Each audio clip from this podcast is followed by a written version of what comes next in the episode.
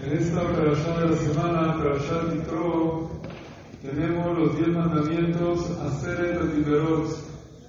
Uno de los diez mandamientos es Lo Tignov, no robar.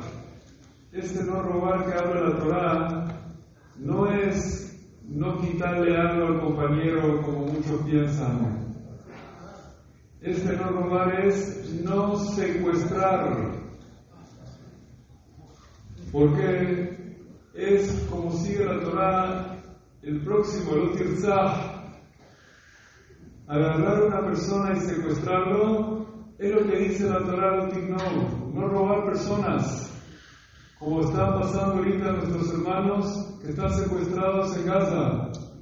Por eso cuando vamos a leer este mandamiento de no, es un momento de pensar un minuto y pedir por los secuestrados que vuelvan pronto, ya que ha pasado bastante tiempo y están todavía siguen secuestrados nuestros hermanos en Gaza. No hay que olvidar que hay un río que están secuestrados y están en una situación difícil y están en guerra en Israel y a veces con el tiempo que pasa uno se olvida y queda en el olvido. Por eso uno debe saber, hay que seguir haciendo tefilá, leyendo Teilim, haciendo Kavaná, y uno pues, no pensar que todo está bien, que todo sigue como nada. Estas personas que están ahí secuestradas no sabemos lo que están pasando día a día, momento a momento, hombres, mujeres, ancianos, niños, niñas, están pasando por un momento muy difícil. Nuestra obligación, lo que podemos hacer es por lo menos